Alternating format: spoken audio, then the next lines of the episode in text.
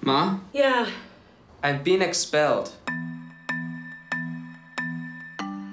Faye, have you ever thought of moving to a different town? Agent Fulbright, CIA. We'd like to ask you some questions about your husband. Henry hasn't been in contact with you, has he? I hope I never see him again.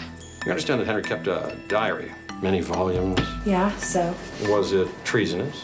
I just read the dirty part. Say Henry's dead. And you believe them. They're the CIA, Simon. The government of the United States of America. God, get with it. Someone knows we have that book, and they will kill to get it. You don't fly much, do you?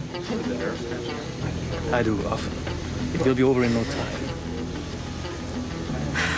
We think Faye's been roped into some kind of international espionage.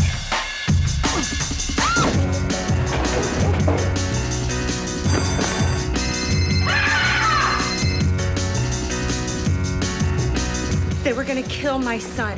Hey, trust me. We'd never let it go that far. I'm a soldier of God. Oh, well, that's a relief.